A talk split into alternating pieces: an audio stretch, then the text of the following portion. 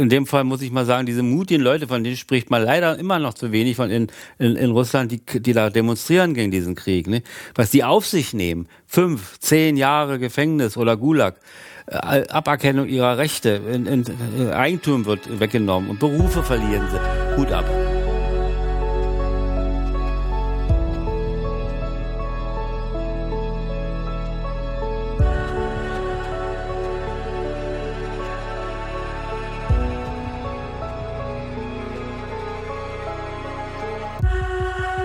C.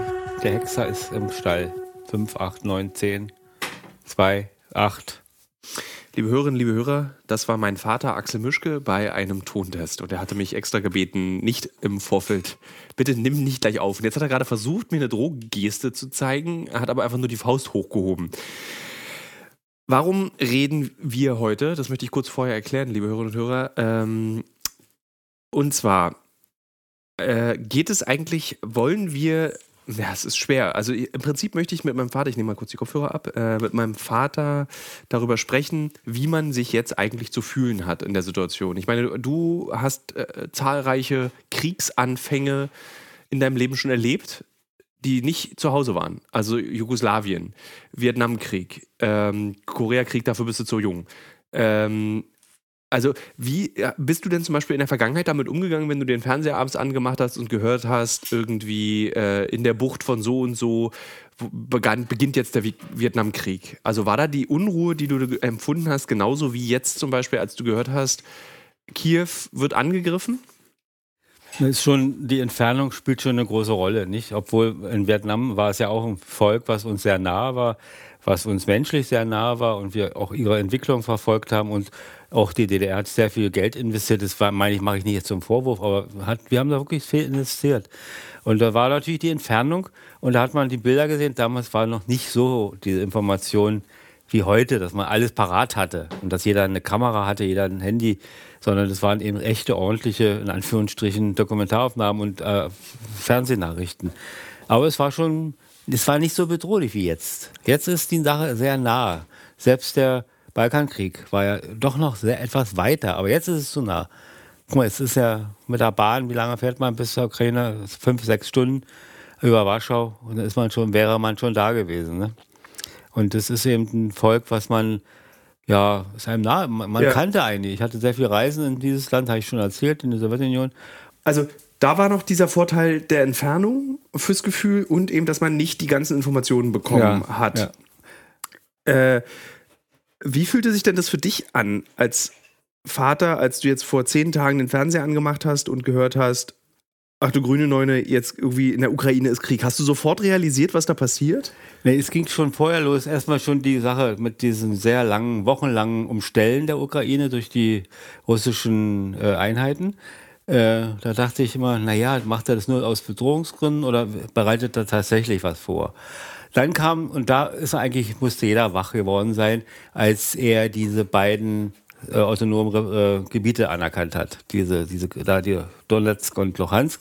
Und die sozusagen gleich Beistandspakt erwartet haben und auch bekommen haben. Ja. Und da wusste ich so jetzt, sie brauchen ja bloß rufen. Und dann kann, muss er ja kommen.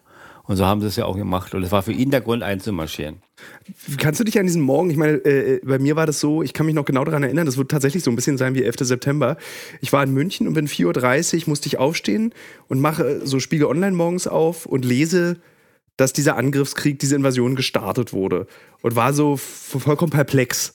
So, weil irgendwie hatte man immer damit gerechnet, aber man hat immer damit gerechnet, dass es so Mariupol vielleicht, äh, dass diese Ostgrenze sich so ein weiter ein Stück nach links verschiebt, aber nicht das ganze Land gleich. Also ich war so völlig so, so kopflos. Also ich habe dann zum Beispiel den Pro-7-Chef angerufen und meinte, was machen wir denn jetzt? Wir müssen doch da jetzt was machen. Der hat aber natürlich um 4.30 Uhr noch geschlafen. Äh, ich habe den Pressesprecher von Pro-7 angerufen, meine Redakteurin beim Fokus. Also ich wollte, wusste irgendwie gar nicht, was ich mit mir anfangen sollte in dem Moment. Wie war das bei dir? Ja, du bist ja nur aufgrund deiner Erfahrung. Äh, Deswegen frage ich, also wie war das bei dass dir? Dass du das täglich, also immer auf deinen Reisen erlebt hast, diese Kriegssituation. Da war, man war natürlich, ich war natürlich ein bisschen nicht Ruhe will ich nicht sagen, aber ich dachte, guckst du erstmal, was, was wird daraus? Ist da jetzt mehr in Anführungsstrichen eine Strafexpedition, wie ich es verstanden hatte am Anfang? Also kleine Einheiten äh, erobern ein kleines Gebiet, kleine Stadt und versuchen da etwas zu verändern. Aber hier ist es ja ein richtiger Krieg. Wie hast du das überhaupt mitbekommen? Also ich meine, du guckst ja keinen Spiegel online auf dem Handy. Hast du einfach dann morgens beim Frühstück Fernsehen angemacht und dann kam die Nachricht? Nachricht über Fernsehen und dann gibt ja auch immer diese Möglichkeit, dann einzugeben, Ukraine aktuell oder ähnliches. Ne? Und dann kann man das alles schön sehen über Zeitungsausschnitte, Zeitungsartikel ja. und dann kann man sich informieren. Ich weiß noch, dass ich an dem Tag äh, angefangen habe, liebe Hörerinnen und liebe Hörer, das Klappern, was ihr im Hintergrund hört, ist meine Mutter, die, äh, bevor wir den Podcast angefangen haben aufzuzeichnen, gesagt hat, ich setze mich hin und werde ganz leise sein. Aber offensichtlich hat meine Mutter sich entschieden zu klappern, einfach als äh, Beteiligung an diesem Podcast. Meine Mutter sagte auch, bitte adressiere mich nicht während ihr euch unterhaltet, aber sie klappert. Kann er ja ruhig weiter klappern. Also, oh, ich höre es ja nur auf meinem, nur was brummt oder klappert. Ich höre es ja nur auf meinem äh, Kopfhörer. Will, ja, die, also die Frage ja. ist ja die, warum? Das ist ja die große Frage. Warum greift er ein Land an, was ja bekannterweise, ich will nicht dieses strapazierte Wort Brudervolk war, muss man ja jetzt sagen. Mhm. Sie haben zusammen heldenhaft im Zweiten Weltkrieg die Nazi Ja, man muss es sagen. Ja, aber ich finde, das. Sie haben zusammen gekämpft. Das ändert aber nichts daran heute. Ja, aber das ist ja das Furchtbare. So, wie willst du, sonst kannst du ja auch, dann musst du dich ja 40 Jahre gefragt haben in der DDR, wie konnte sich dieses Land trennen? Wir waren doch mal, wir waren ja nicht mal Geschwister, sondern wir waren ein Land. Ja, das war das vielleicht noch ein anderes Nee, anderes es ist ein viel dramatisches. Nee, wir waren.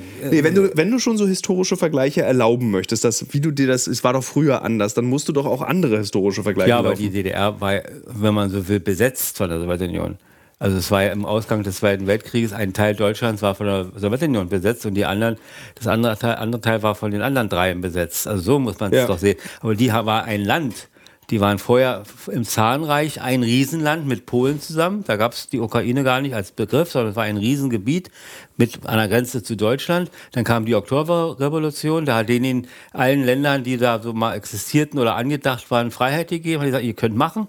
Und dann kam 21, 22 und da hat Trotzki und Stalin haben dann schon gesagt, nee, nee, nee, nee, nee. Also die Freiheit für diese Länder wollen wir nicht. Kämpfen wir auch gegen uns, muss man ja auch sagen. Die Ukraine hat mit Polen zusammen ja, sozusagen die weißgardistische Seite bedient, hat also die versucht, die Roten in St. Petersburg zu bekämpfen und die Revolution rückgängig zu machen. Auch ein geschichtliches Phänomen und Problem. Und wir wissen, dass die Ukraine ja auch eine ich will gar nicht das Wort sagen, junge Demokratie ist. Sie sind ja auch im Aufbau gewesen bis heute. Sie haben diesen Putsch da, diese, diese Staatsstreiche gemacht, haben die Leute weggejagt und haben versuchen, jetzt ein neues System aufzubauen. Kapitalistisches System, genau wie das russische. Also ein Systemkampf, wie man sagt, ist es gar nicht. Ja. Sondern es sind zwei kapitalistische Länder äh, unterschiedlichster Art in der Entwicklung. Relativ unterentwickelte Länder eigentlich in ihrer Form. Sie sind keine soziale Marktwirtschaft, sie sind keine, so gesehen, moderne äh, Gesellschaft. Beide nicht.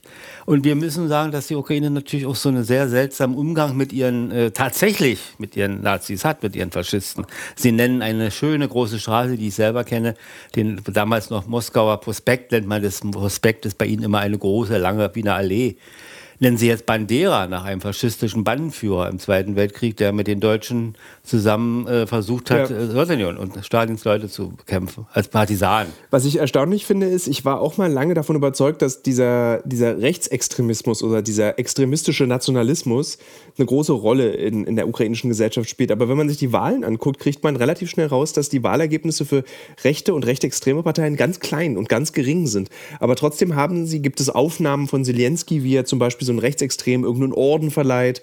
Dann das Beispiel, was du gerade genannt hast. Oder ich habe auch Leute vor Ort getroffen, die schon, ähm, sagen wir mal so, einen sehr brutalen antirussischen äh, Ton an den Tag gelegt haben. Aber ich habe auch mit einem Ukrainer jetzt im Rahmen dieser Podcast-Reihe, die heute mit dir im Übrigen erstmal einen Abschluss findet, äh, gesprochen, der eben sagte, ja, letztendlich wären uns die Russen eigentlich immer egal gewesen. Putin ist der Hauptgrund, warum wir jetzt solche Nationalisten sind, weil er eben uns die Heimat wegnimmt.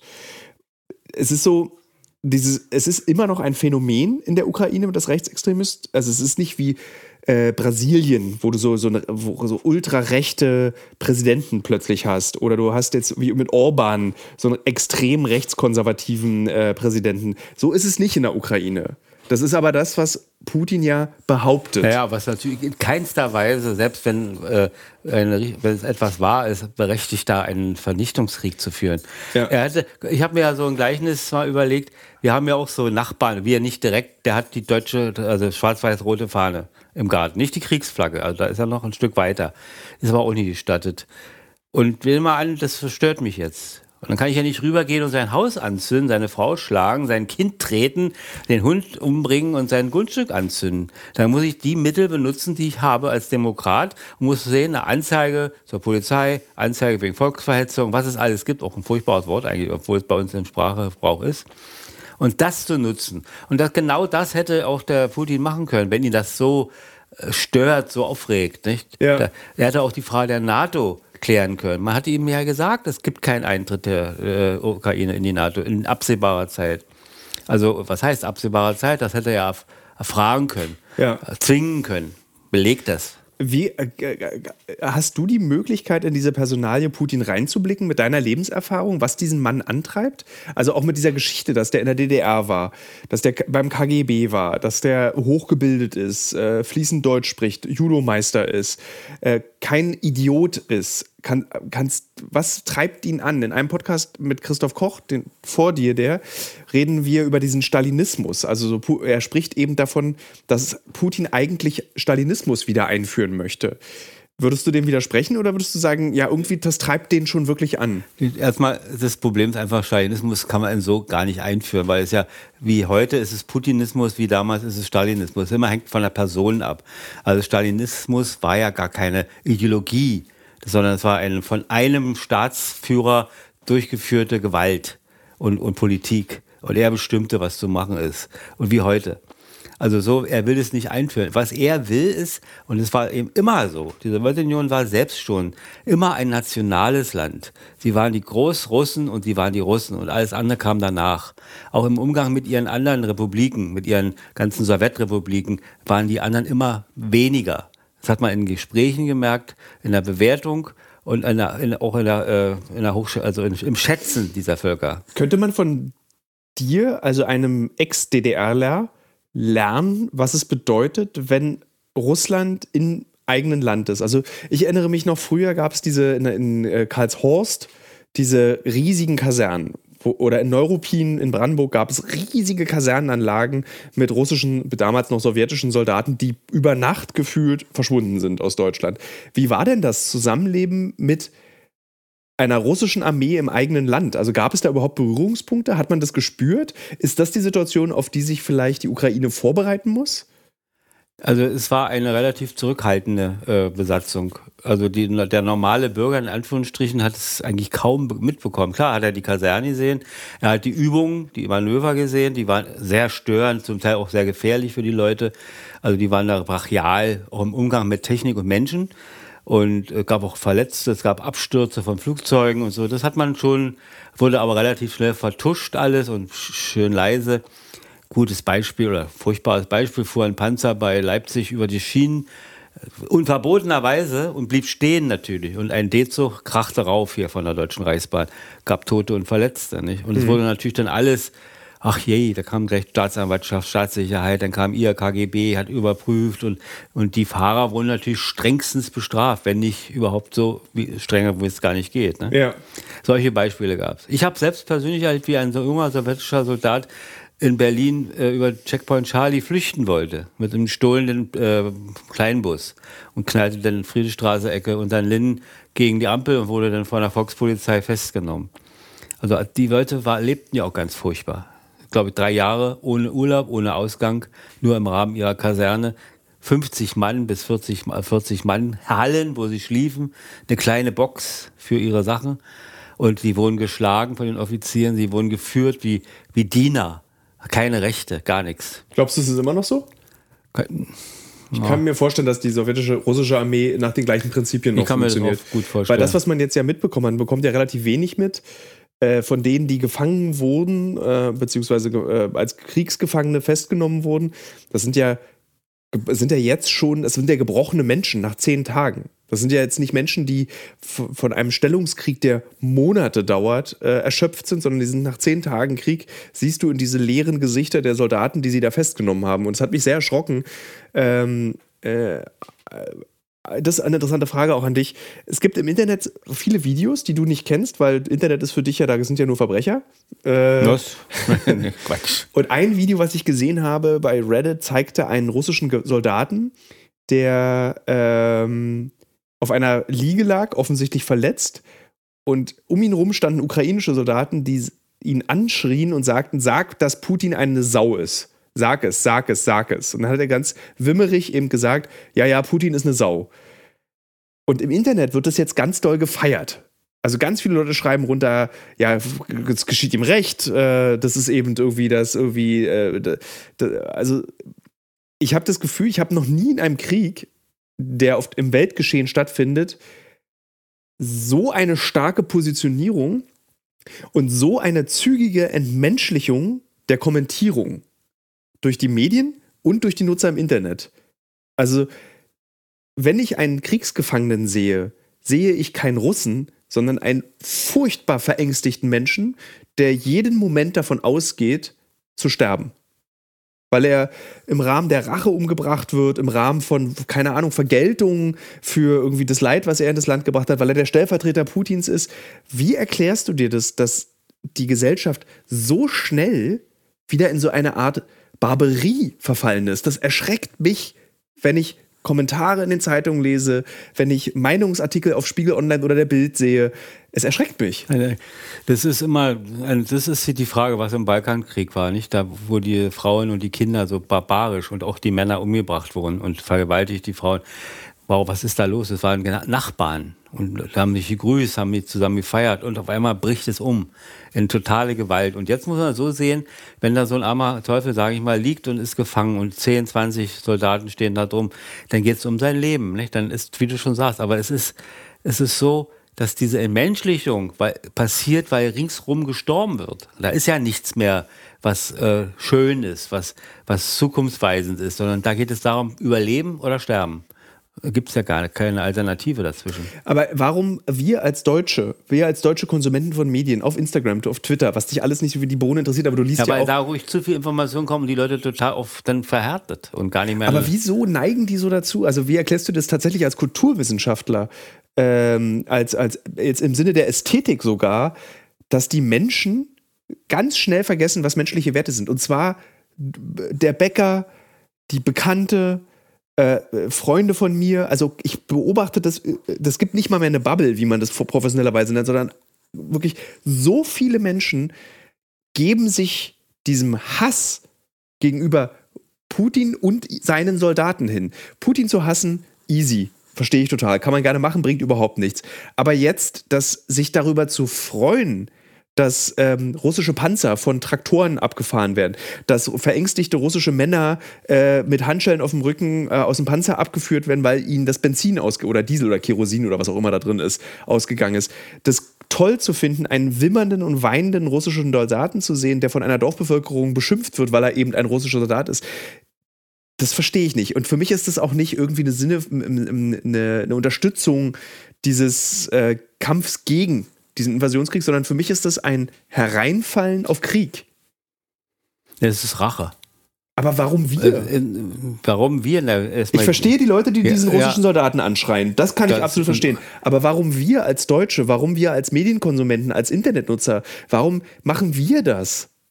So eine Stellvertreterfunktion, glaube ich, dass da die Leute mal sich so wieder mal so gehen lassen können. Und da haben sie wieder ein Feindbild um das von Russland ist ja sowieso gerade hier weniger, aber auch gerade im westlichen Teil Deutschlands ja immer ein Feindbild, egal wann. Also abgesehen mal jetzt von der Zeit der, der Hitlerei, wie man immer so sagt, sondern auch nach 45, Kalte Krieg, war ja immer ein Feindbild. Und bei uns war er im Prinzip ja auch nicht so beliebt, wenn wir uns nicht vormachen. Nicht? Also ja. die wenigsten haben ja Freunde gesagt, wie es immer hieß, nicht? sowjetische Freunde, sondern es waren ja immer, ach, die Russen, obwohl es ja geografisch gar nicht stimmte, weil ja aus verschiedensten Völkerschaften setzte sich ja das Land zusammen. Wann begann denn eigentlich dieser Antislawismus in Deutschland? Der begann ja nicht erst 33, so wie Antisemitismus ja, ja nicht erst 33 begann. Das, fing, glaub, das ging schon los mit Fritz und Katharina. Also, also die Zeit, wo man sich immer um Schlesien, um Polen alles gekämpft hat und gestritten hat. Da ging es, äh, weiß ich, in Aufklärungszeiten mit 30-jähriger Krieg weniger, aber die Zeit gerade, was ich sagte, mit Katharina und mit Friedrich dem Großen, also dass man da Gebiete, immer ging immer um geografische und geopolitische Probleme. Ist es nicht, erschreckt dich das nicht eigentlich als, äh, ähm, dass es sich nicht ändert? Also, dass wenn du überlegst, dass seit 350 Jahren immer ja, dasselbe, nämlich hegemonial ja. und Gebiete. Also, es ist ja jetzt auch ein Gebietskampf. Ja, so kein Systemkampf, wie immer fälschlich gesagt wird. Da ich vorhin sagte ja, dass die Systeme gleich sind, ähnlich sind. Also kein, ja. da kämpft ja kein so sozialistisches Russland gegen ein faschistische äh, Ukraine. Das ist ja Quatsch. Sondern zwei gleichartig in der Struktur ihrer Gesellschaftsordnung fungierende Länder kämpfen da miteinander. Hattest du in den letzten Tagen Angst? Ja, schon. Wie äußert sich die bei dir? Also du bist ja so ein bisschen ruhiger. Also ich, um dir kurz davon zu erzählen, ich hatte viele Leute, die mich angerufen oder mir bei Instagram geschrieben haben, dass sie richtige, echte Kriegsangst haben, dass sie sich schämen, das zuzugeben, weil sie ja nicht im Krieg sind. Ähm, und dass sie, ich wurde gefragt, was kann ich tun dagegen? Ich, ich habe zum Beispiel äh, nicht, nicht Angst in dem Sinne, sondern ich habe überlegt, jetzt klingt das ein bisschen albern vielleicht, äh, wie bin ich gut genug ausgebildet durch, durch die Volksarmee, dass ich euch helfen, schützen kann? In so einem Fall. Also kann ich, weiß ich, was zu tun ist. Also, dass man eben Deckung nimmt und nicht hinterm Baum steht oder dass man sich hinlegt und die Beine auseinander macht, damit die Angriffsfläche größer ist. Also, damit die Kugeln nicht gleich treffen, sondern verlagert werden können. Und okay, fällt mir das denn ein? Kann ich euch das vermitteln? Können wir uns schützen? Funktionieren die Sirenen, dass man weiß, dass man sich verstecken muss? Sind die Schutzräume da? Ist das alles in Ordnung? Oder waren wir so friedensorientiert, dieses Land, dass man das alles hat äh, verkommen lassen? Was liebe, ja einerseits sympathisch ist. Ne? Liebe Hörerinnen, liebe Hörer, ich möchte kurz zu dieser Anekdote, die mein Vater über sein eigenes kriegerisches Fachwissen naja, referiert, folgende Anekdote zum Besten geben. Also stellen wir uns meinen Vater vor, der der Familie Mischke eine Einweisung in kriegerisches Handeln gibt. Überleben. Die, überleben. Es ist dieselbe Person, die im Jahr 1988, würde ich sagen, ein Bücherregal repariert hat mit einem Hammer und am Fuß dieses Bücherregals diesen mit einem Hammer diesen Fuß gerade schlagen wollte. Was mein Vater dabei nicht beachtete, war, dass oben auf diesem Bücherregal eine gusseiserne Kanne gefüllt mit Kieselsteinen stand und er sich eigentlich selbst abgemokst hätte beinahe, wenn sie nicht, wenn, also das ist wirklich großes Glück, die ist ja dir auf den Kopf gefallen.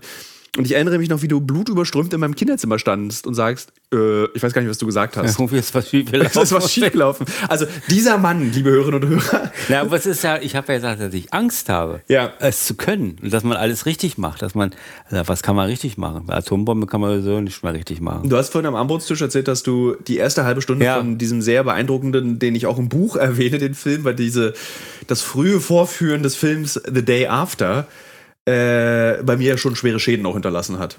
Ja, kon konnte auch, ja. Ja, ich kann mich noch erinnern, ich war glaube ich so neun. Da hast du zu mir gesagt, bist alt genug dafür. Ja, vielleicht ist man auch. Der Film ist ab 16, Vater. Naja, wir haben ja dann nicht weitergeguckt, glaube ich. Doch. Ja. Du hast mich da dieses ganze grobe Leid äh, dieses Films. Äh nee, ich habe mir das nochmal angeguckt, um dieses, Ab dieses Ablaufen des, der Prozesse. Und da ist es alles vorstellbar, nicht? Das baut sich auf. Nehmen wir mal an, die tatsächlich gibt eine NATO-Berührung dann geht äh, der erste Schuss los. Dann wird geschossen mit traditionell mit normalen Waffen. Dann sagt einer, nee, das geht ja nicht so weiter. Und dann geht die erste Atombombe und dann geht die nächste und so wie in dem Film. Zack und zurück und dann. Aber hier, dieser Film ist ja im Gegensatz zur Wirklichkeit, geht ja davon aus, dass die USA überleben. Groß zerstört, aber man schafft's. Und das war die Doktrin in 70er, 80er Jahren. 80er Jahren. 80er Jahre. Ist die Doktrin nicht mehr so? Na, geht ja nicht. Es ist einfach zu weit entwickelt. Die Bomben sind so stark, da ich frage mich, warum es keinen globalen Aufstand dagegen gibt von der Bevölkerung. Also die, die Regierungen und die, die soll ihre, sollen alle auf der Welt ihre Armeen behalten, für das Gefühl, etwas verteidigen zu müssen mit Menschenleben, dem kostbarsten, was eine Regierung überhaupt hat. Aber wenn eine Atombombe oder Atombomben die, also unsere Existenz auslöschen, dann brauchen wir doch keine Atombomben. Warum gibt es da keinen Aufstand? Verstehe ich nicht. Da gab es ja die Ostermärsche in der Bundesrepublik. Dann selbst dieser Honecker, der gesagt hat, das Teufelszeug muss weg, wörtlich, in den Verhandlungen und so. Das war also auch schon so ein Ausdruck in der Außenpolitik. Dann, was ist beim Hunsrück in der Eifel? Wo sind die Leute, die da protestieren und sich vor die Kasernen legen? ist ja auch nicht mehr. Ja. Da sind ja die Atombomben und da treffen sie zuerst. Die, diese Gegend, das ringsrum kannst du dann vergessen. Über Jahrtausende, wenn überhaupt. Ich kann, weiß, dass wir, als, als ich Kind war, habe ich dann mit dir diskutiert, ob Berlin ein Ziel wäre. Würdest du sagen, Berlin ist jetzt ein Ziel? Nicht mehr. Würdest du sagen? Ja. Ist nicht, da, wir haben keine Russen drin, da ist gar, also was heißt in dem Fall ja. würde der Russe ja selber schießen. Aber es ist ja in dem Sinne kein alliiertes Gebiet mehr. Also es wäre eine der, ist es die Hauptstadt, klar. Aber es ist kein Entscheidungszentrum. Äh, äh, die Entscheidungen werden ja ganz woanders getroffen. Ich glaube, das, das hat jetzt den vielen Hörerinnen und Hörern nicht geholfen, sie zu beruhigen. Nein, du hast mich gefragt, aber dieses Gespräch. Aber wie hast du denn diese Angst dann selber besiegt? Also vielleicht kann man daraus was lernen. Wie hast du das, also ich meine, du bist ja nun wirklich ein Mensch, der Ängste vernascht wie Süßigkeiten und inhaliert äh, und wirklich kultiviert. Wie hast du es geschafft, diese Angst nicht zu kultivieren? Ja, einfach weg verdrängen, dass man es nicht als Punkt andauernd äh, sich vorspielt. Wie? Ja, weg, andere Gedanken machen. Ich, schöne Dinge, irgendwas, aber man kann es ja nicht ständig äh, sich vorstellen. Man steckt, man kann es nicht beeinflussen. Selbst eine Demo, in dem Fall muss ich mal sagen, diese mutigen Leute, von denen spricht man leider immer noch zu wenig von in, in, in Russland, die, die da demonstrieren gegen diesen Krieg. Ne? Was die auf sich nehmen, fünf, zehn Jahre Gefängnis oder Gulag, äh, Aberkennung ihrer Rechte, in, äh, Eigentum wird weggenommen und Berufe verlieren sie. Hut ab. Würdest du, wir haben das viel im Büro diskutiert und ich war überrascht davon, ähm, dass einige Mitarbeiter aus männlich aus unserem Büro zur Waffe greifen würden, um die deutsche Demokratie zu verteidigen.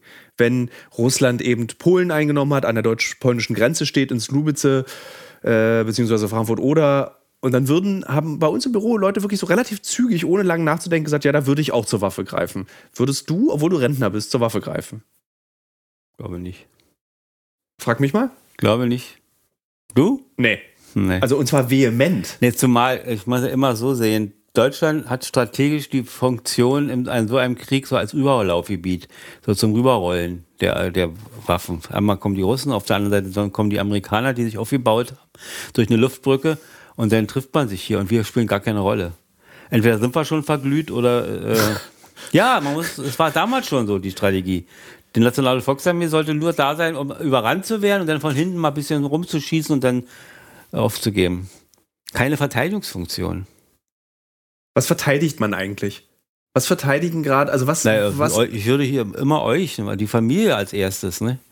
Nicht kein Eigentum und keine Werte oder so, sondern das Leben der, der Nächsten. Du kannst ja nicht für alle dich dahin stellen. Ist, ist eigentlich, ähm, also das frage ich mich in den letzten Tagen sehr oft. Sind wir als Gesellschaft weltweit, global eigentlich gescheitert, dass wir Konflikte immer noch damit lösen, andere Menschen zu töten? Ja, wir haben es nie abgeschafft worden. Nie, es, es wurde nie überwunden. so bizarr, wenn man länger darüber nachdenkt, wie dumm es einfach ist, dass Politiker, äh, also der Mensch auf dem Schlachtfeld ist ja nichts anderes als eine Patronenhülse oder eine Patrone. Der ist ja, hat ja keinen menschlichen Wert mehr. Also, wenn Putin entscheidet, in den Krieg gegen die Ukraine zu, zu, zu ziehen, dann spielt es überhaupt keine Rolle, diese 170, 160.000 jungen Männer, die ja da an die Grenze sind, ist wirklich eine Zahl einfach nur. Und genauso wenig spielt eben auch die Entscheidung auf der anderen Seite eine Rolle, wenn gesagt wird, die Zivilisten müssen sich jetzt dafür opfern, diesen Krieg zu kämpfen gegen richtige Soldaten. Das ist doch auf dieser Weltbühne mit größtem, also mit größtem, mit größter Enttäuschung, nehme ich das auch wahr, dass Konflikte immer noch das, versucht werden, so zu lösen. Das ist äh, dieser, dieser Volkssturm, sage ich mal in Anführungsstrichen, wie er bei den Nazis genannt, ist absolut sinnlos. Ne? Die werden von den geschulten Leuten, von den Soldaten überrannt. Die können zwar etwas, die können ein bisschen so Unsicherheit hervorrufen. Klar, mit Molotovs Cocktail kriegst du schon einen Panzer dann erstmal zum Stehen, aber wie lange willst du das machen? Als, als Land, als Bevölkerung. Schafft der ist ja nicht. Wie hast du reagiert, als du gehört hast, wie die Klitschko-Brüder und Zelensky aufgerufen haben zum Greif zu den Waffen, liebe Bürger und Bürgerinnen? Wie, was für eine Reaktion geschieht da in dir? ja, das ist es, da zeigt es sich wieder, dass sie doch sehr national sind, also dieses, dieses Volk ansprechen, was, übrigens Stalin auch gemacht hat, auch in dieser Rede, als die Deutschen einmarschiert sind in sein Land, hat er nicht mehr Genossen gesagt, sondern Bürger, Franzleute und hat das Volk angesprochen, die Nation. Das war ganz ungewöhnlich. Und so haben die das auch gemacht, dass sie ja. jetzt nicht mehr den Einzelnen ansprechen, sondern das Volk als Nation greift zu den Waffen. Das, das, hat sowas. Wenn man noch die richtige Musik da mitspielt, dann. Ich habe Gänsehaut bekommen bei Zelenskis ja. Rede. Die war wirklich beeindruckend. Ich habe ja, das gesehen und ich dachte so, okay, wenn ich so eine Rede höre in dann meinem greifst Land, du zur Waffe. äh, werde ich wahrscheinlich, dann, würde ich vielleicht doch zur Waffe greifen. Du Ja. bist nicht ausgebildet, hast keine Ahnung davon und dann bist du Kanonenfutter. Das, äh, ja, und zwar im wahrsten Sinne des Wortes. Äh, das Erstaunliche ist ja auch, bei das perfide der AK-47 ist ja auch, dass jeder sie bedienen kann. Also bedienen kannst du die Waffe, benutzen ist nochmal eine andere Frage. Ja, die denken meistens so Rambo-artig, dass man da so rumwedelt mit, ne? Ja.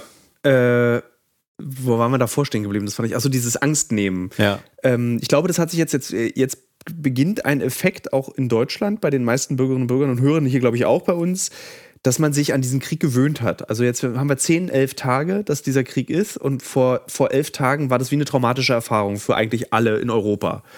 Äh, und jetzt ist es schon so, man guckt nicht mehr so oft auf Spiegel Online und man skippt vielleicht doch mal die Es Story. gibt, eine Ermüdung, es gibt eine Ermüdungsphase, nicht? Dass die Leute dann sagen, ja, nu, was, was ist denn nun mit den äh, Sicherheitskorridoren? Was ist denn nun mit den Gesprächen da in Belarusland? Die drittes Gespräch, da kommt dabei was raus. Jetzt sollen die Außenminister sich treffen. Ja, was ist denn? Und so mehr, man wartet ja ab. Ja. Also die nächste Eskalation wartet man ja fast schon ab, ne? Also die erste Atombombe eigentlich. Oder ein Einmarsch nach Polen. Oder ein Ich, Einmarsch ich hoffe, dass, also ich hoffe nicht, dass das die, also ich hoffe überhaupt nichts in diesem Krieg, aber ich hoffe nicht, dass die nächste Eskalationsstufe die Na, Atombombe es gibt ist. ja die der kleinen Bomben, nicht, die man nur für eine Stadt nehmen kann oder so. Trotzdem. Naja, Also ich so- hoffe es auch nicht. Äh, was machen wir dann, wenn es doch passiert? Was willst du machen? kann nirgends hinflüchten. Weder in unser geliebtes Island noch sonst wohin. Trifft dich immer. Ja. Ich habe auch schon mit, beim letzten Podcast versucht, mit Herrn Koch irgendwie so eine Art optimistischen Ausblick zu schaffen, aber und selbst du kannst diesen optimistischen Nein, Ausblick wie, nicht wie soll schaffen. man den haben? Man ist ja, die sind so mächtig, dieser der amerikanische Präsident und der russische Präsident, die haben so ein Waffenpotenzial hinter sich, was man sich ja nicht vorstellen kann. Die haben zwar immer ein bisschen abgerüstet und dann sehr, sehr medienwirksam dann irgendwelche Köpfe abgesägt von der Rakete. Haben die jemals, Ja. hast du das in irgendeinem Mosaik gesehen oder hast Nein, du das nein. in Nachrichten aber da gesehen? kennt man doch diese Werke, wo man dann die Sachen vernichtet hat und Ja. so. Und, aber sie haben alles noch da. Und da reicht die ein Drittel, um die Welt äh, Ja. wegzudampfen. Ähm, was tust du wirklich, also du hast vorhin zwar gesagt, dass du irgendwie andere Gedanken einfach machst, aber gibt es irgendwas, was du tust? Also ich habe euch heute überrascht, als ich jetzt euch draußen besucht habe beim Zerschnibbeln von Gartensachen. Sind das die Dinge, die man einfach weiter tun sollte? Ist der Ratschlag auch, macht, legt Alltag. Alltag ist der Ratschlag. Der Alltag, ganz wichtig, der Alltag ist wichtig und dass man seinen, Menschenverstand, seinen Menschenverstand behält und nicht so einen Quatsch mitmacht, dass man Leuchtreklamen ausschaltet von Gaststätten, die Moskau heißen und dass man da auch empört ist und wenn nicht sogar mal hingeht und sagt, ob sie noch alle richtig sind. Oder dass man Musikstücke wegnimmt von so russischen Autoren der Klassik oder der Moderne. Das ist das, was ich vorhin meinte. Genau das, ich meinte, dass dieses, dieses, der geifernde Hass, Ja, den die meisten gar nicht verstehen. Also ich weiß, dass du das äh, Café Moskau in Berlin meinst, da ist das Moskwa, also was in Kyrillisch geschrieben wurde, ausgeschaltet. drei, Hast, alle drei, auch die deutsche Varianten. und du hast mir das Foto geschickt äh, und warst empört. Was ich total erstaunlich finde, ich finde das krass, dass ich mich fast nicht traue zu sagen, dass ich das ekelhaft finde. Dieses Abwerten von Geschichte eines ganzen Landes. So wegen eines Krieges, der jetzt statt. Also, was ändert es an diesem Krieg, wenn wir für noch mehr Hass gegenüber Slawen, ich nenne sie jetzt einfach mal Slawen, sorgen? So, und wer garantiert uns eigentlich, dass, wenn dieser Konflikt irgendwann vorbei ist, dieser Hass nicht bleibt? Genau. Wie soll es weiter? Genau, Ja. was soll dahinter, was soll da kommen? Also ich sage, man kann auch den Menschen und, den, und dem Kulturgut und was auch immer dahinter steckt, kann man doch jetzt nicht, die kann man doch nicht bestrafen. Denn sie sind ja zum Teil auch ganz stark gegen äh, Putin eingestellt und sagen, was, wo führt der Mann uns hin? Und der ist, der ist, der ist sowas von für eigen, der macht alles alleine, der hat keine Berater richtig, nichts. Kürzlich sagte jemand im Fernsehen, da war ja anders noch bei, bei der KPDSU, da wurden ja noch die Generalsekretäre abgesetzt. Und da wurde gesagt, du, was hast du da falsch gemacht? Und da ging ja noch die Raune und man konnte noch diskutieren, bisschen. Abgesehen mal dann mit Gorbatschow, der hatte doch andere Methoden eingeführt. Man spricht ja in unseren westlichen Werten immer von, wir befinden uns gerade im sogenannten Late Capitalism, also das Ende vom Kapitalismus. Also wir haben den bald überwunden, weil wir festgestellt haben, das endlose Ausbeuten von Mensch und Natur führt zu nichts außer zum Reichtum weniger. Also diese Phase Late Capitalism. Was sehen wir in Putin. Sehen wir dort eben Late Capitalism, dass selbst ein Land, was nichts mehr hat, was wirtschaftlich nicht erfolgreich ist, was äh, äh sozial nicht mehr erfolgreich ist, dass es einfach nur noch den Krieg hat als Gegenwehr? Oder sehen wir dort die letzte Phase eigentlich der Sowjetunion sogar? Also erstmal muss ich sagen, dass natürlich er, Putin und viele, viele andere äh, eine tiefe menschliche Enttäuschung hatten, dass die Sowjetunion weg war. Hörst du ja, dass er sagt, das war ein großer Fehler, das hätte nie passieren dürfen. Nicht politisch in, im Sinne, dass das System der KPDU weiter blieb, sondern er wollte die Größe des Landes behalten und die Weltmacht sein weiterhin. Und lässt er sich da von Obama äh, regionale Macht nennen, nicht? Und solche Sachen. Das beleidigt natürlich. Gerade Russen sind da sehr stolz und lassen sich dann da ganz lange nicht mehr beruhigen. Und so ein Mann ist Putin. Der ist ein Egozentriker, selbstverliebt, eigentlich so wie die ganze Linie seiner Vorgänger, von bis zu Stalin und Trotzki waren alles Leute, na gut, über die Zahlen will ich nicht reden, die waren zusätzlich noch dumm. Äh, aber so, das war Egoman. Das Tolle ist, wenn du sowas immer erzählst, Vater. Liebe Hörerinnen, liebe Hörer, mein Vater ist im Übrigen 192 Jahre alt. Er hat das alles live miterlebt. Man weiß aber genau, wie sich Zar Nikolaus, der, Nikolaus II. benommen hat. Im Umgang mit seinen Untertanen und im Umgang mit seinen Generälen und mit im, Zweiten, im Ersten Weltkrieg, was er für Fehlentscheidungen getroffen hat und alles so eine Sachen. Er war ja dann gar nicht mehr. Ist diese Entscheidung von Putin nicht auch eine dumme Entscheidung gewesen? Also von außen betrachtet? Ja, von unserer, aus unserer Sicht ja, aber für ihn war es eine folgerichtige Entscheidung. Muss man das in seine Kritik an Putin mit einbeziehen? Das dass er folgerichtig gehandelt hat. Aus seiner Sicht? Ja, genau, aus seiner Sicht. Er hat so entschieden und meinte, jetzt muss er äh, aus seinem Zerrbild dieser ukrainischen Gesellschaft, dass er eben entwaffnen muss, entmilitarisieren, entnazifizieren. Aufgrund dieser bruchstückhaften Informationen, die wir auch haben. Klar, du, du hast ja da auch selber eben noch die Einwände gehabt, dass es ja gar nicht so verbreitet ist, sondern nur an einigen Stellen äh, ja. sich bemerkbar macht. Bandera-Straße, Nazi-Symbole, offen getragene Hakenkreuze, Ähnlichkeit mit ihrem eigenen geschichtlichen Symbol der Ukraine. Aber es ist nicht so, dass es eine gesamtstaatliche äh, Rolle spielt. Ja, also das wäre ein bisschen so, als würde Putin in Deutschland einfallen, um uns vom dritten Weg zu befreien, der äh, oder vom Nazi-Kiez in äh, Dortmund. Er, er, könnte genauso sagen, hier auch Deutschland ist auf dem äh, faschistischen Weg, ja. Äh, wie, was hältst du davon, wenn man immer von Faschismus spricht bezüglich Putin? Also wenn man ihm unterstellt, er sei ein Faschist. Das ist überhaupt die Schwierigkeit mit dem Begriff, nicht? Also er ist ja philosophisch oder auch von der Entwicklung her nur immer anzuwenden an ein kapitalistisches System. Faschismus kann ja nicht aus, aus Kommunismus entstehen. Da können faschistoide Dinge können entstehen. Also ähnlich. Faschismus entsteht immer da, wenn das Haupt, wenn das Grundkapital, der Imperialismus nicht mehr weiter weiß.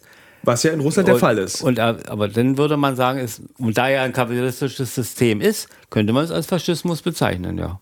Ich finde, was ich, äh, der geschätzte Kollege äh, Max Czolek hat gestern oder vorgestern auf Instagram was gepostet und zwar, dass wir aufhören sollen, Putin mit Hitler zu vergleichen. Dass uns das auch überhaupt nicht weiterhilft, wenn wir sagen, dass jetzt äh, äh, Kiew Warschau ist, ähm, weil das alles dieses Vermengen und Durcheinanderbringen, warum machen wir das? Warum versuchen wir so viele Vergleiche herzustellen ähm, mit einer gegenwärtigen Situation, die Konsequenzen für die Zukunft hat, aber nicht für die Vergangenheit. Ja, es ist einfach für die Härte des Arguments.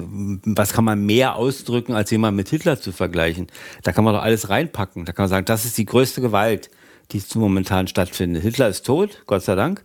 Aber jetzt kommt Putin und macht Ähnliches. Aber er macht ja gar nicht Ähnliches. Also es wird keine Konzentrationslager geben. Es gibt äh, Stand jetzt. Stand jetzt, ja. ja. Und diese Massenvernichtung von Minder, also von Minderheiten kann man ja nicht sagen, von Glaubensgemeinschaften und alles, es wird nicht stattfinden. Aber das ist immer so, es ist dann oft so leicht zu sagen. Das ist ja. wie Hitler. Und jeder versteht es sofort. Nicht? Man, man könnte ja auch sagen, es ist wie Chiang Kai-shek oder es ist wie wie hier. Pol Pot. An, Pol Pot, genau. Das, der hat ja viele, viele Millionen Menschen umgebracht. Ja. Bringen lassen.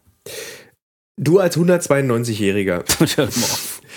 äh, den Zar habe ich nie, nie gesehen. Äh, aber trotzdem, hast du so ein bisschen, also ich meine, du bist ja also du hast meinen Bruder und mich als Pazifisten erzogen, mit Mutter zusammen. So Krieg, ich durfte kein Kriegsspielzeug haben, die berühmte Geschichte von Mutter, die meine Westernpistole aus dem Fenster geworfen hat. Hätte aber Oma treffen können. Hätte damit also meine Oma hat mir, liebe Hörerinnen und Hörer, mal nach langem Betteln eine Knallplätzchenpistole gekauft, die ich immer haben wollte, aber in meiner Familie waren Waffen tabu. Und meine Mutter hat die dann gefunden in meinem Kinderzimmer, auch nicht versteckt oder so, sie vor meinen Augen genommen und aus dem Fenster geworfen. Und zwar das Besondere daran ist, nicht irgendwie einfach aus einem komplett offenen Fenster auf dem Hof, sondern oben in Berlin gibt es immer so kleine Fenster oben nochmal im Küchenfenster. Dadurch. Meine Mutter sitzt jetzt hier, hört zu, lacht gerade sehr. Ähm, hast du es aufgegeben, Pazifist zu sein? Also was nützt es überhaupt noch, Pazifist zu sein in einer Welt, die Pazifismus gar nicht kann? Ja, ich, das ist ja die Frage. Man, da, man kommt ja damit nie weiter, nicht? Also wenn ich euch schützen müsste jetzt, wäre die Frage, gehen wir jetzt da vor und machen so, hallo, können Sie damit mal aufhören und jetzt hören Sie mal auf, hier reinzuschießen. Oder man hätte denn, man hat ja keine Waffe. Wenn man eine hätte, würde man sich wehren. Klar. Ja. Ein Pazifist würde dann sagen, bitte nicht. Äh, er würde es auch nicht machen. Unter uns gesagt. Ja. Also so. Man muss, der Unterschied ist nur, ob man dann so begeistert ist und sich den Fahnen, den, der Fahne folgt und, und alles und sich national total verrückt machen lässt. Ne?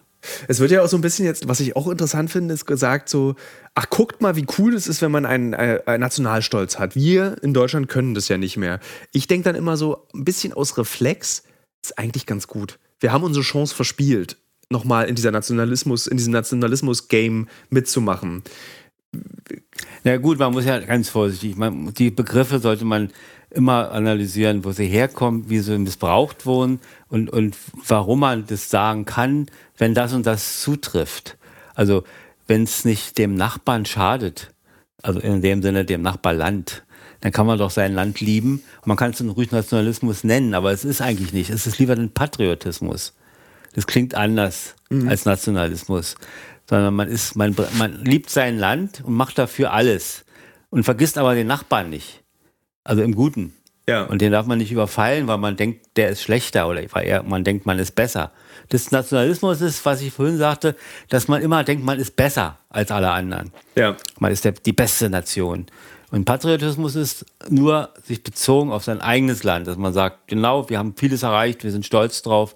Das ist keine Schande, wenn man das sich von sich behauptet. Und es sollte nicht von rechten Leute, Leuten nur missbraucht werden. Auch der Linke kann Patriot sein. Ja. Ich glaube, es gibt sogar die Bezeichnung linker Patriot. Das existiert, glaube ich, sogar. Das ist keine Schande. Ähm, ich will noch mal kurz zu diesem Punkt zurück, als dieser Krieg begann und man so darüber nachdachte und ich diese vielen Nachrichten bekommen habe, was machen wir denn jetzt? Zum Beispiel, habt ihr rückwärts an Berti und mich gedacht? Also während ich, Berti rief mich zum Beispiel an und hat gefragt, was soll ich denn jetzt machen? Ich habe ganz doll Angst, beruhige mich mal, habe ich dann gemacht. Und dann haben wir darüber gesprochen, wie wir, was machen wir mit den Eltern eigentlich? Also Landverschickung, raus aus der Stadt. Habt ihr eigentlich dann genau umgekehrt auch solche Gedanken? Was machen wir eigentlich mit den Kindern in so einer Situation? Oder habt ihr gar nicht darüber nachgedacht? Spielte, war das, gab es den als Gedanken jetzt in den letzten Natürlich Tagen? An, an die Familie. Da unsere Familie relativ klein ist, ist es ja überschaubar. Und da fragt man sich ja, wohin? Was macht man? Wie kann man, wie, seid ihr alle da in dem Moment? Da mhm. Kann man euch erreichen? Technik vielleicht gar nicht mehr, aber dass es gar nicht funktioniert. Natürlich. Und dann, ja, wohin? Was beraten wir? Wie, habt ihr alle genug Lebensmittel da? Ist Wasser da? Streichhölzer? Kerzen? Gibt's Strom? Gibt's Essen noch? funktioniert noch der. Es ist so, es ist so krass, dass man darüber ernsthaft nachdenkt. Ja. Zum Beispiel, unsere Eltern hatten immer so ein kleines Köfferchen denn in der Hitlerzeit, so, wo alles Wichtige drin war. Papiere, Ausbildung, Pässe, wenn sie hatten, ja. Ausweise, bisschen Geld, Wasser. Und damit sind sie dann immer im Keller. Das ist so, ich hätte nie gedacht, also ich hätte gedacht, dass die Welt so, also dass die Welt am Abgrund steht, habe ich nie in Frage gestellt. Aber dass wir das so zügig erleben und dass wir auch uns nicht mal ausruhen konnten jetzt nach dieser scheiß Pandemie, dass es nahtlos eigentlich weitergeht und die Pandemie sogar noch parallel weiterläuft. Ja, es ist, das eine ist eine medizinische Seuche und das andere ist, ja, ich würde sagen, fast sagen, eine menschliche Seuche durch Herrn Putin hervorgerufen. Anderthalb Millionen Flüchtlinge die jetzt nach Deutschland kommen. Das ist so, dieses ganze Gefüge ist einfach durcheinander gebracht. Dieses, wir haben uns so auch daran gewöhnt, an diese Sicherheit. Und ich finde das so beeindruckend, dass wir alle jetzt zum ersten Mal spüren, dass was eben Wirklichkeit in vielen anderen Ländern der Welt ist, diese Unsicherheit. So, wo geht's eigentlich hin? Ja, das, das ist vorbei. Ja. ja. Was glaubst weil du? Weil es so nah ist, weil auch unser ja. polnischer Nachbar ist jetzt genauso gefährdet in dem Sinne, dass die Flüchtlinge kommen. Er muss alle verarbeiten, muss alles gut laufen. Der Russe kommt hinterher, steht auch dann an der polnischen Grenze vielleicht. Sagt man nicht der Russe. Naja, ich finde, das, ich finde das immer despektierlich. Entschuldigung. Ja, ich weiß, klar. Ja, ja. Aber in so einem langen Gespräch kann ich kann, kann, kann der Russe rausrutschen. kann der Russe, kann der Russe. Nee, nee, hast ja recht. Ja. Die russische Armee. Genau, weil man denkt immer dann, damit sind alle gemeint, aber gemeint nee, ist nee, ja ich kann schon differenzieren. Ja, ja. ja. Hm. Jetzt war ich gerade allklug wie du. Ich von dir, ich von dir geerbt. ähm, wann, ist die, wann ist das vorbei? Ja, da kann ich nur eins sagen, äh, falls mich russische Bürger mithören, dann habt den Mut und versucht euch von diesem Mann zu trennen, egal wie. Die Kraft vor allen Dingen. Ja, ich glaube, mutig, Mut naja, haben viele. Die Kraft und den Mut da reinzukommen, wie kommt man da ran? Ja, ich habe keine Vorstellung. Ob, ob nun natürlich so ein Tyrannenmord funktioniert, ob das dann tatsächlich die Veränderung bringt, ob da nicht einer nachwächst sofort, ist die andere Frage. Ja. Aber in dem Fall wäre eben eine solche Sache legitimiert.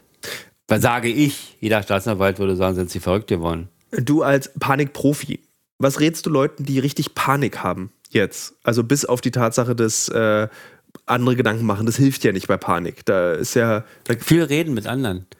Sich äh, versuchen, ja, man muss Gespräche führen, nicht mit dem Therapeuten, das ist ja Quatsch. Oder äh, ja, mit dem Therapeuten, man, natürlich, ja. aber viel Gespräche führen, sich viel informieren, nicht auf solche so gefährlichen Quellen, sondern ganz normal erstmal hören, was passiert, sich mit der Kultur der beiden Länder äh, beschäftigen, die da gegeneinander stehen und versuchen zu erraten, was ist da eigentlich passiert, warum, wer sind die, wo kommen die her Vielleicht warum machen sie es? Dann könnte man, das beruhigt vielleicht, weil man sich dann beschäftigt. Kommt man aus der Panik raus. Würdest du sagen, diese Scham, die so viele empfinden, dass sie auch Angst haben, obwohl sie nicht betroffen sind oder indirekt nur betroffen sind, was würdest du so einen Leuten sagen, so einen Menschen, dass, die, dass sie sich schämen? Dass sie Angst haben oder dass sie Angst dass, haben, dass genau. dort passiert? Das kann man sagen, man kann, muss sich nicht schämen. Das ist eine ganz normale menschliche Reaktion, meiner Meinung. Ja, ist auch meine Meinung. Ja. Man muss sich nicht schämen, man hat Angst, man, hat, man kann es nicht einschätzen, man kann nicht beurteilen. Und da ist kein, keine äh, Verurteilung gerechtfertigt. So aus den, aus den Kriegen, die du in deinem 192-jährigen Leben erlebt hast, ich muss es nochmal sagen, äh, äh, was, gibt es einen Konflikt, der dich an diesen Konflikt erinnert? Und könnten wir, könnten wir in diesen Konflikt reingucken, um zu lernen, wie es möglicherweise ausgeht? Weil meine größte, meine größte persönliche Befürchtung ist, dass wir jetzt für die nächsten Jahre einen Krieg, Krieg oder ein Krisenherd in Europa haben. Dass es einfach ganz lange so bleiben wird. Also ich habe, es fällt mir, weil er auch sehr nah ist und man hat die meisten Informationen nur der Zweite Weltkrieg ein. Die, die, man muss sich das so vorstellen, es brodelte in Europa und Hitler wollte die, die Entscheidung des Versailler Vertrages korrigieren. Er wollte auch wieder geopolitische Veränderungen haben. Er war nicht zufrieden damit. Er hatte genauso Verhandlungen. Denken wir an diese Geschichte mit, äh, mit Tschechoslowakei, dieser Vertrag mit England und Frankreich, dass man sagte, ja, bekommst du Detenland, kein Problem. Er, er kam zurück, der, der englische äh, Premierminister, wir haben Frieden, aus seinem Flugzeug da, die berühmt. Gar nichts war. Er hat sich damit, äh, hat alle betrogen. Jede Verhandlung war gelogen, alles. Dann kam Österreich, der Anschluss, hat man auch durchgehen lassen. Und dann kam eins zum anderen. Und dann kam diese berühmte Geschichte, dass man einfach einen Anlass brauchte. Und machte dann Gleiwitz. Wurde da auf deutschem Gebiet. Der Radiosender, ne? Diese berühmte ja, Geschichte. Erschossen polnische, äh, weiß ich was, Geheimpolizisten oder so. Reguläre Truppen, sagte Hitler. Schossen dort die Funk, Funkbesatzung tot. Und das war alles furchtbar alles vorbereitet. KZ-Häftlinge, Tote wurden hingelegt und so weiter. Und das war der Grund denn, um einzumarschieren. Nach Polen. In ein Land richtig einzumarschieren, den Krieg zu erklären. Und damit waren alle anderen sofort in diesem Bündnisfall. Und da ist, kann man gut vergleichen. Jetzt haben wir es doch mit dem, mit dem, Zweiten Weltkrieg wieder ver verglichen. Anders kann man es nicht. Gibt ja, die anderen Kriege waren fast so Erklärungskriege. Hiermit äh, kam der Kaiser zum anderen und sagte, ich erkläre hiermit den Krieg. Wir treffen uns 14.15 Uhr und dann, na guck mal, bis 1870, 71 waren es ja noch Kriege. Feld, auf Feld wurde da noch gekämpft. Und die Entscheidung musste akzeptiert werden welche Armee hat verloren, der hat dann gewonnen. Ja. Der Erste Weltkrieg war ja auch schon eine Materialschlacht. Ging ja gar nicht mehr um, äh, um, um, um Brüder hier, um Ehrenhaftigkeit, nicht? Also wenn wir den Zweiten Weltkrieg als Vorbild nehmen und äh, besonders diesen, äh, diese Invasion von Polen, den Angriff auf Polen, dann heißt es ja dann im Umkehrschluss, dass wir doch auf den Dritten Weltkrieg zurasen. Könnte. Man muss ja nicht immer alles gleich laufen in der Weltgeschichte. Sind wir schlauer geworden Weil als die Bündnisse, die Bündnisse sind stärker. Guck mal, das, was hinter den westlichen Ländern steht, ist, ist jetzt viel, viel stärker. Die Demokratien, die bürgerlichen Demokratien sind viel stärker als damals. Das war ja alles ganz schwach und unterentwickelt. Die wussten ja gar nicht, wie soll man da jetzt reagieren auf so ein hochgerüstetes Land. Ja. Dann gab es noch die Sowjetunion noch als zusätzliche äh, Problematik. Also, das war schon doch eine andere Situation. Danke, lieber Vater. Es war wieder ein sehr schönes Gespräch. Erstaunlicherweise hast du Grausamkeiten aus der Geschichte der Menschheit erzählt. Also nicht also detaillierte Grausamkeiten, sondern einfach wirklich mir als Zuhörer die Hoffnung gerade so ein bisschen genommen. Aber irgendwie hat man trotzdem das Gefühl, und das ist ja, glaube ich, auch die gute Fähigkeit von Vätern, äh, hast du mir das Gefühl gegeben, ah, es wird schon alles scheiße. so eher. Mach dir keine Sorgen, die Welt geht unter. So. Aber das hast du zumindest mir sehr gut erklärt. Danke. Danke, lieber Vater. Bitte. Ähm, Liebe Hörerinnen, liebe Hörer, das ist jetzt erstmal die letzte Folge des Podcast-Spezials aus der Ukraine gewesen, weil ich das Gefühl habe, ich habe genug erstmal erzählt und alles, was ich jetzt tun würde, wäre nur ein Herumstochern in noch mehr Geschichten oder kleine Details. Deswegen haben wir gestern beschlossen als Büro, wir machen erstmal nicht weiter, was nicht heißt, dass wir weitermachen, wenn die Situation sich wieder verändert. Wir suchen gerade Gäste äh, für diesen Podcast weil ich zwei Ideen heute hatte, aber die würden außerhalb eines Spezials erscheinen. An dieser Stelle wollte ich nochmal allen Hörerinnen und Hörern wirklich ein großes Danke sagen dafür, dass ihr so toll gehört habt, so viel geteilt habt äh, und mir auch mitgeteilt habt, dass euch das geholfen hat, wie, naja, neutral wir waren in der Situation und dass es euch beruhigt hat. Denn das hat uns, Marlon, Nils, Ann-Kathrin, Kaspar und mir gezeigt, wir machen hier was Richtiges. Und das war ein echt cooles Gefühl. Deswegen danke für das viele Hören unseres ähm, Alles muss raus Ukraine-Spezials. Wir hören uns nächste Woche. Da bekommt ihr einen Live-Mitschnitt der Lesung, die ich in zwei Tagen mache mit Matze Hilscher im Pfefferberg in Berlin. Ja, bleibt alle gesund, macht euch nicht fertig, macht's wie mein Vater. Einfach was anderes denken. Auch ganz niedlich guckt er da.